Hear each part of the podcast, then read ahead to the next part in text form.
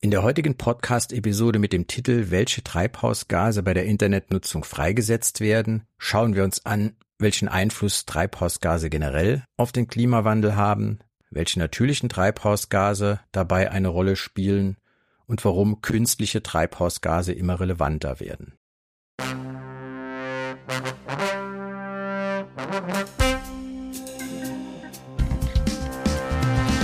Herzlich willkommen zu Web But Green, deinem Podcast für ein nachhaltiges Internet. Hier geht es darum, wie du den CO2-Fußabdruck von Webseiten und digitaler Kommunikation verkleinern kannst. Und jetzt viel Spaß mit dieser Folge.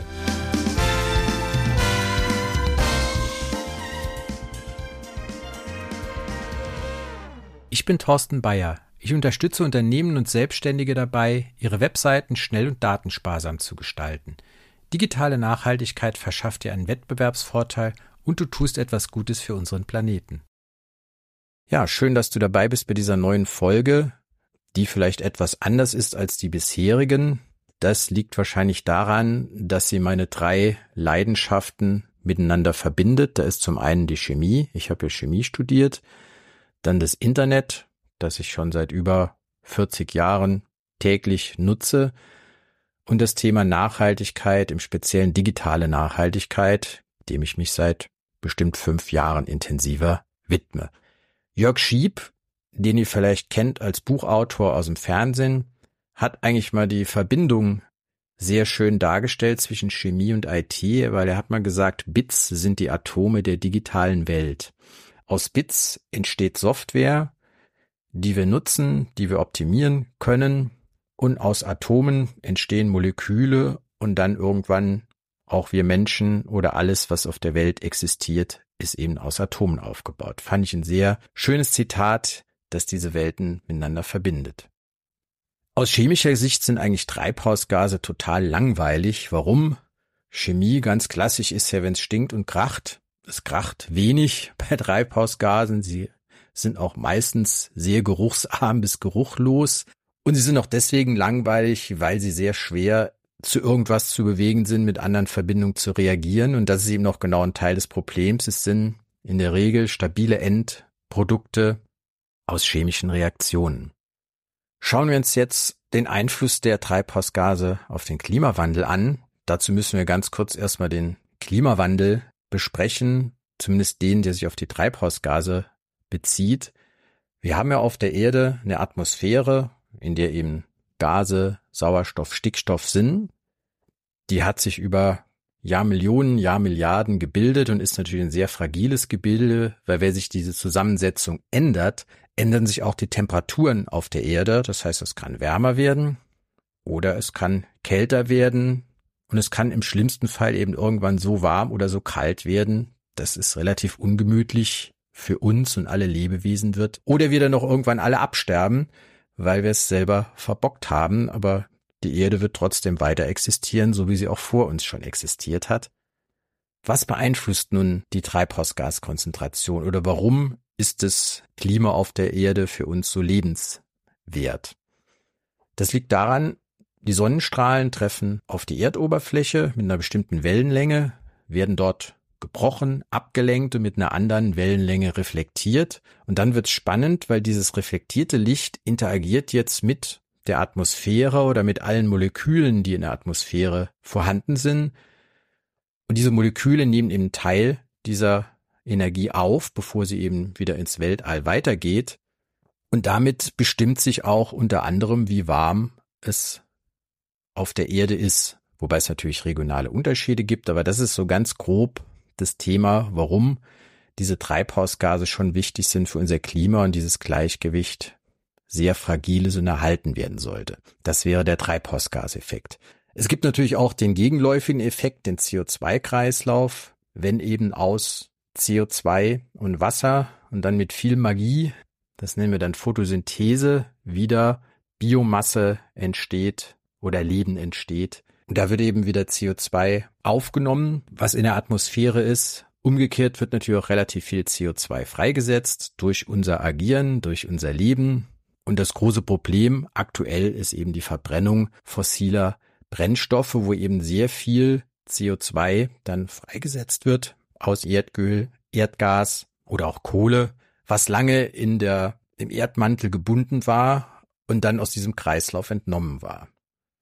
Und deswegen müssen wir eben auch vom menschgemachten Klimawandel an der Stelle reden. Klimaleugner werden natürlich immer wieder sprechen, die sagen, das gibt's überhaupt nicht. Es gibt natürlich auch nicht gemenschgemachten Klimawandel, wenn zum Beispiel jetzt die Sonnenaktivität geringer wird, kann das eine Auswirkung auf das Klima haben, genauso wie wenn Vulkane ausbrechen, kann es einen Einfluss auf das Klima haben oder wenn große Meteoriten einschlagen oder irgendwas anderes im Weltall passiert, das wäre halt dann der nicht menschgemachte Klimawandel, aber unser Thema ist eben wirklich der menschgemachte und das wäre halt in großen Teilen selbst dran schuld. Jetzt wird sehr oft immer von CO2 gesprochen, mache ich auch und das ist eigentlich falsch. Wir reden immer von CO2-Konzentrationen oder von CO2-Ausstoß. Manche reden auch von CO2-Verbrauch. Das ist natürlich ganz falsch, weil wenn CO2 verbraucht würde, hätten wir ja weniger. Aber das kommt auch gelegentlich bei den Hauptnachrichtensendungen vor, dass dort von CO2-Verbrauch die Rede ist und die meinen aber eigentlich die CO2-Emissionen, die steigen. Denn wir müssen bedenken, es gibt eben nicht nur CO2, sondern auch andere Treibhausgase und deswegen hat man dann so eine Skala entwickelt. Das nennt sich Global Warming Potential, die GWP-Skala, da hat CO2 einen Referenzwert von eins, um eben andere Gase in Bezug dazu zu setzen in ihrer, ihrem Treibhausgaspotenzial. Das sehen wir uns gleich nochmal genauer an. Ich will noch ein bisschen was zur CO2-Konzentration sagen. Im Moment ist so die CO2-Konzentration im Mittel bei 420 ppm. Das ist auch wie so eine Einheit, Parts per Million. Naturwissenschaftler rechnen manchmal mit komischen Einheiten. Das heißt, pro eine Million Moleküle, die in unserer Atmosphäre rumschwirren, sind 420 CO2-Moleküle. Im Moment. Schwankt natürlich auch nach Jahreszeit, nach Standort. Aber wir gehen einfach mal von dieser Zahl aus. Klingt jetzt extrem wenig, ist natürlich auch ein Argument für die Klimaleugner zu sagen, ja, das bisschen, da kann ja gar nichts ausmachen den kann ich dann sagen, es gibt Gifte, da bist du auch bei 420 ppm ganz schnell tot. Oder wenn zum Beispiel Schwefelwasserstoff, den Geruch kennt ihr alle von faulen Eiern, wenn wir 420 ppm H2S in der Luft hätten, würde es bestialisch stinken. Wir würden auch ganz schnell in ein paar Stunden alle tot sein. Das ist auch immer ein Argument, was man sehr schnell entkräften kann. Das Problem ist nun, dass dieser Wert von 420 ppm in den letzten Jahrzehnten ständig steigt. Als ich geboren wurde, habe ich eben nochmal nachgeguckt, so vor 55 Jahren war er bei 320, jetzt sind wir bei 420, das heißt, es ist eine Steigerung von ungefähr 25 Prozent. Und dieser Wert von 420 ist auch so hoch, wie er in der Erdatmosphäre seit vielen Millionen Jahren nicht mehr vorkam. Deswegen ist das jetzt schon besorgniserregend, diese vermeintlich kleine Steigerung. Und wir haben uns ja auch dem 1,5 Grad Ziel verpflichtet. Auch die Scientists for Future, bei denen ich Mitglied bin, haben uns dazu verpflichtet. Und um dieses 1,5 Grad Ziel bis 2030 zu erreichen, müssten alle Treibhausgasemissionen um zwei Drittel reduziert werden bis zu diesem Jahr, was natürlich ein Ziel ist, aber leider ein sehr unrealistisches Ziel. Das werden wir mit Sicherheit nicht mehr schaffen. Wir haben ja jetzt schon in dem Jahr an manchen Tagen oder wurden schon gesagt, dass wir die 1,5 Grad erreicht hätten. Und das führt eben dazu, dass das Klima ungemütlicher wird oder Wasserspiegel zum Beispiel steigen und viele andere Dinge mehr. Kennt ihr alles, wollen wir jetzt gar nicht hier weiter vertiefen. Was noch wichtig ist, was ich eben schon mal gesagt habe, es gibt nicht nur das CO2, sondern noch viele andere Gase. CO2 hat, wie ich gesagt habe, dieses Global Warming Potential von eins.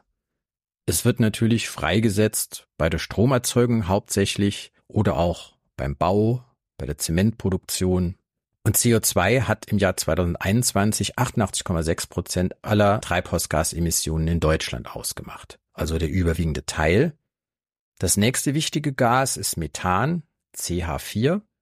Das hat einen GWP-Wert von 28, das heißt ein Molekül CH4 oder Methan hat so das gleiche Schadpotenzial für den Treibhausgaseffekt wie 28 Moleküle CO2, also schon ein deutlicher Mehrwert. Methan wird sehr stark bei der Stromerzeugung freigesetzt, insbesondere aus Kohle.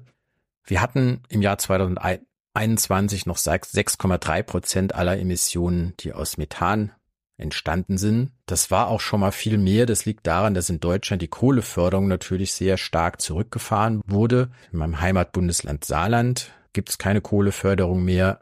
Und an vielen anderen Stellen ist ja auch der Ausstieg fix in den nächsten 10, 15, 20 Jahren. Hoffe ich doch, dass das so kommt und nicht wieder zurückgedreht wird um eben nicht wieder hier die Spirale zurückzudrehen, weil weltweit ist natürlich Kohleförderung nicht so auf dem Rückgang und ihr seht 28-fache Schadwirkung von CO2. Deswegen ist das auch ein relevanter Faktor, dass wir eben die Kohleförderung insbesondere einstellen sollten zugunsten regenerativer Energien. Das dritte natürliche Treibhausgas wäre Lachgas, N2O, also zwei Stickstoffatome und ein Sauerstoffatom.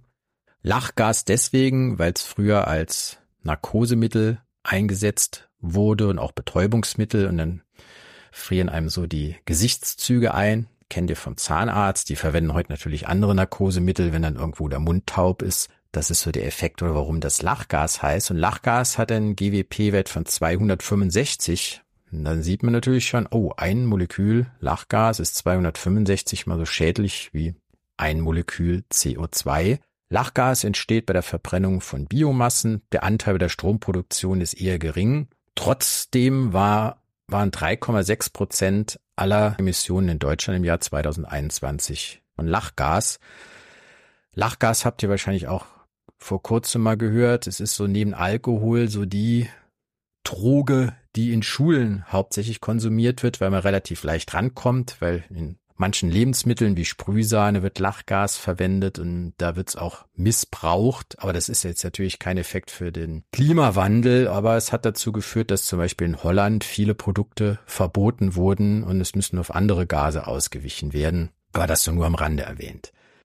Dritter Punkt sind die künstlichen Treibhausgase, die eben nicht in der Natur vorkommen wie die eben vorgestellten. Da haben wir einen Punkt, die sogenannten Fluorkohlenwasserstoffe. Das heißt, die bestehen aus Wasserstoff, aus Fluor und aus Kohlenstoff, sind meistens relativ kurze Kohlenstoffketten. Zum Beispiel CHF3 wäre so eine Verbindung, aber es könnte auch, könnte auch CH2F2 sein und viele andere. Das Problem bei diesen Stoffen ist, die haben einen GWP-Wert jetzt von dem CHF3, was ich gerade gesprochen habe, von 14.800, also nochmal ein Vielfaches mehr als die 265 von Lachgas, die ich eben erwähnt habe. Das heißt, ein Molekül CHF3 hat das 14.800-fache Treibhausgaspotenzial von einem Molekül CO2. Wo werden die jetzt verwendet? Unter anderem als Kältemittel in Rechenzentren, weil Rechenzentren müssen ja gekühlt werden. Es gibt eben neben Wasserkühlung, Luftkühlung auch sehr oft die Klimaanlagen oder Kältemittelkühlung. Und das Problem dabei ist natürlich entweicht bei der Wartung, bei der Produktion solcher Stoffe oder wenn jetzt irgendwas mal verrotten würde, haben wir bei Rechenzentren jetzt noch nicht, aber das kann natürlich auch ein Thema sein, Thema sein, wenn solche Anlagen irgendwann mal leerstellen, nicht mehr gebraucht werden, dann wird das irgendwann freigesetzt. Das kann natürlich durch Unfälle freigesetzt werden. Und 1,5 Prozent der Treibhausgasemissionen in Deutschland kamen 2021 immerhin von diesen Stoffen, die ja rein künstlich sind. Und da können wir jetzt nicht auf die Natur schieben, auf irgendwelche natürlichen Vorgänge.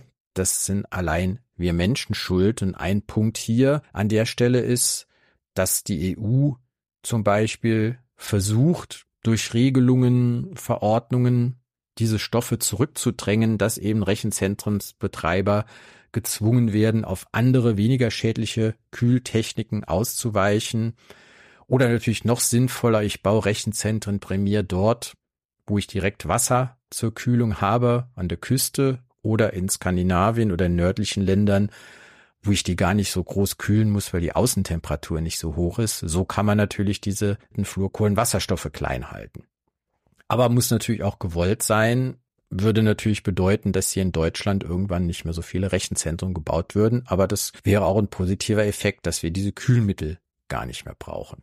Ein weiterer Stoff, der relevant ist, ist NF3, also Stickstofftrifluorid. Das hat einen GWP-Wert von 16.100, also noch mal schlimmer wie die HFKWs, die ich gerade angesprochen habe. Das wird freigesetzt zum Beispiel bei der Herstellung von Halbleitern, Solarzellen, LCD-Bildschirmen. Das ist natürlich auch ein großer Part, wo solche Stoffe verwendet werden. Die fasst mal generell auch unter dem Namen F-Gase zusammen, weil sie immer Fluor enthalten. Ihr erinnert euch vielleicht noch an die FCKWs, das waren die Fluorchlorkohlenwasserstoffe, die hatten eben neben Fluor auch noch ein Chlor und die sind ja schon längere Zeit verboten, obwohl sie in Teilen der Welt immer noch verwendet werden, weil sie uns ein Ozonloch beschert haben. Und da hat die Menschheit damals relativ schnell reagiert und die Dinge verboten, die eben auch als Kühlmittel verwendet wurden. Dasselbe würde man sich halt auch bei anderen Dingen wünschen, aber damals war die Panik groß, dass die Welt relativ schnell untergeht. Die anderen Dinge, über die wir uns jetzt so aufregen, sind halt sehr langsame Prozesse. Und aber wie gesagt, damals ist immer so das Vorbild, wo es halt funktioniert hat, dass man den Klimawandel oder in dem Fall die Ozonschicht, was ja dann zu Hautkrebs und anderen Problemen geführt hat, Erbgutschädigungen etc., konnte man so eindämmen. Wenn ihr jetzt denkt, oh, 16.100 ist schon schlimm oder das Ende der Fahnenstange, muss ich euch enttäuschen, es geht noch schlimmer. Es gibt noch Schwefelhexafluorid oder SF6, das heißt, es ist ein Schwefelatom mit sechs Fluoratomen. Das ist jetzt im Gegensatz zu dem am Anfang erwähnten H2S geruchlos. Zum Glück. Und das ist halt Chemie, dass die eine Verbindung stinkt bestialisch, die nächste hat halt andere Komponenten, ist dann geruchlos. Wie gesagt, das Schöne an der Chemie, dass du eben nie vorhersagen kannst, wenn du irgendwo eine neue Verbindung hast, wie die sich jetzt im Vergleich zu den Bekannten verhält. Und das SF6 hat einen GWP-Wert sogar von 23.500 und ist eigentlich der höchste Wert, der mir bisher untergekommen ist. Das heißt, ein Molekül SF6 hat das 23.500-fache Treibhausgaspotenzial von einem Molekül CO2. Wo wird das verwendet? Das ist ein Isolator bei Hochspannungsleitungen ist an vielen Stellen aber sogar inzwischen schon verboten worden, weil diesem, wegen diesem hohen Wert, darf aber mit Ausnahmegenehmigung immer noch in Windrädern verwendet werden, da man die so kompakter bauen kann oder billiger bauen kann. Und das ist halt auch ein Problem, was wir vielleicht im Moment noch nicht so sehen. Weil im Moment werden hauptsächlich Windräder gebaut, aber die haben natürlich auch nur eine Lebensdauer von 20, 30 Jahren. Und was passiert, wenn die irgendwann mal ihr Laufzeitende erreicht haben, wie bei allen Komponenten, die wir oder bei allen Dingen, die wir so herstellen? Was passiert dann? Dann muss das natürlich ordnungsgemäß abgebaut werden. Das SF6 muss dann auch entsorgt werden oder wiederverwendet werden. Und es darf halt nicht sein, dass dieses SF6 irgendwann aus Horrorszenario Millionen stillgelegten Windrädern irgendwann imitiert wird, weil es eben sonst so ein hohes Treibhausgaspotenzial hat. Also ihr seht, auch die Windkraft ist nicht ohne und hat auch Probleme, die man bedenken muss. Und es gibt halt nie das Schwarz und Weiß. Und wir müssen halt überall schauen und auch vor allen Dingen die langfristigen Perspektiven bedenken sehen wir auch gerade beim anderen Beispiel bei Brücken an Autobahnen. Die wurden auch irgendwann alle gebaut und es hat sich keiner Gedanken gemacht, oh, in 50 Jahren müssen die aber erneuert werden oder der Verkehr nimmt stark zu. Und da haben wir halt heute ein Riesenproblem an verschiedenen Stellen. Gut, ein letztes Treibhausgas will ich auch noch erwähnen. Das würde dich vielleicht überraschen. Das ist der Wasserstoff. Wasserstoff kommt in der Natur eigentlich auch nicht vor, aber das hat hier den Grund, weil er in der Regel reagiert mit anderen Stoffen. Aber wenn wir im großen Stil Wasserstoff produzieren, müssen wir halt auch gucken, dass der nicht unkontrolliert in die Atmosphäre entweicht, weil er hat auch ein Treibhausgaspotenzial von 4,3 im Vergleich zu CO2. Aber Wasserstoff ist natürlich ein Element der Zukunft, um eben auch Energie zu speichern oder als Alternative zur Elektromobilität an verschiedenen Stellen. Aber das ist auch noch viel Arbeit erforderlich. Es ist relativ energieintensiv, Wasserstoff herzustellen und ob der die Probleme löst, wird sich auch noch zeigen. Aber man muss halt das auch im Auge behalten, wie die ganzen anderen Treibhausgase auch. Gut, das soll's gewesen sein mit dieser kleinen Chemievorlesung. Ich hoffe, ich habe dich nicht verloren auf dem Weg hierher, aber es sind ja auch relativ einfache chemische Verbindungen, die Treibhausgase. Ich habe dir erklärt, warum sie ein Problem sind, weil sie eben so stabil sind, welchen Einfluss sie auf den Klimawandel haben. Und was ich am Anfang noch vergessen hatte zu erwähnen, wir sollten deswegen, weil es eben diese verschiedenen Treibhausgase gibt, nicht von CO2-Ausstoß oder CO2 Emissionen reden, sondern man spricht dann im Wissenschaftsjargon von CO2-Äquivalenten. Das wäre wirklich der korrekte Ausdruck, verwendet aber eigentlich kaum jemand oder manchmal sieht man Tabellen. Also wenn ihr irgendwo CO2 und dann ein kleines E daran seht, dann wisst ihr, das sind die CO2-Äquivalente und dass es eben neben CO2 auch ein paar andere Gase gibt, die relevant sind, die vielleicht auch in Zukunft relevanter werden können, wie die künstlichen Treibhausgase, die wir angesprochen haben. Mit den natürlichen werden wir natürlich immer leben müssen, die sind in unseren Kreisläufen mit drin, CO2, Methan, Lachgas, aber es ist überall wichtig zu versuchen, was kann ich tun, um Werte zu reduzieren oder Dinge erst gar nicht in die Umwelt freizusetzen, wie gerade bei den künstlichen Treibhausgasen, weil wenn diese 420 ppm CO2 oder die CO2-Äquivalente weiter steigen, ist davon auszugehen, dass die Lebensbedingungen sich auf der Erde immer massiver verändern werden. Die Welt wird natürlich nicht so schnell untergehen, aber es sind ja jetzt schon Inseln, die verschwinden. Tuvalu kennt man eigentlich von früher nur von der Domain.tv. Ist ja ein Land, was untergehen wird und die Leute werden jetzt schon so langsam nach Australien umgesiedelt. Tuvalu interessiert in Deutschland kein Mensch, aber auch die Malediven, wo manche von euch vielleicht gerne mal in Urlaub hinfahren, die werden dann auch irgendwann nicht mehr existieren, wenn der Meeresspiegel steigt und deswegen ist es wirklich wichtig, sich dem Thema zu widmen.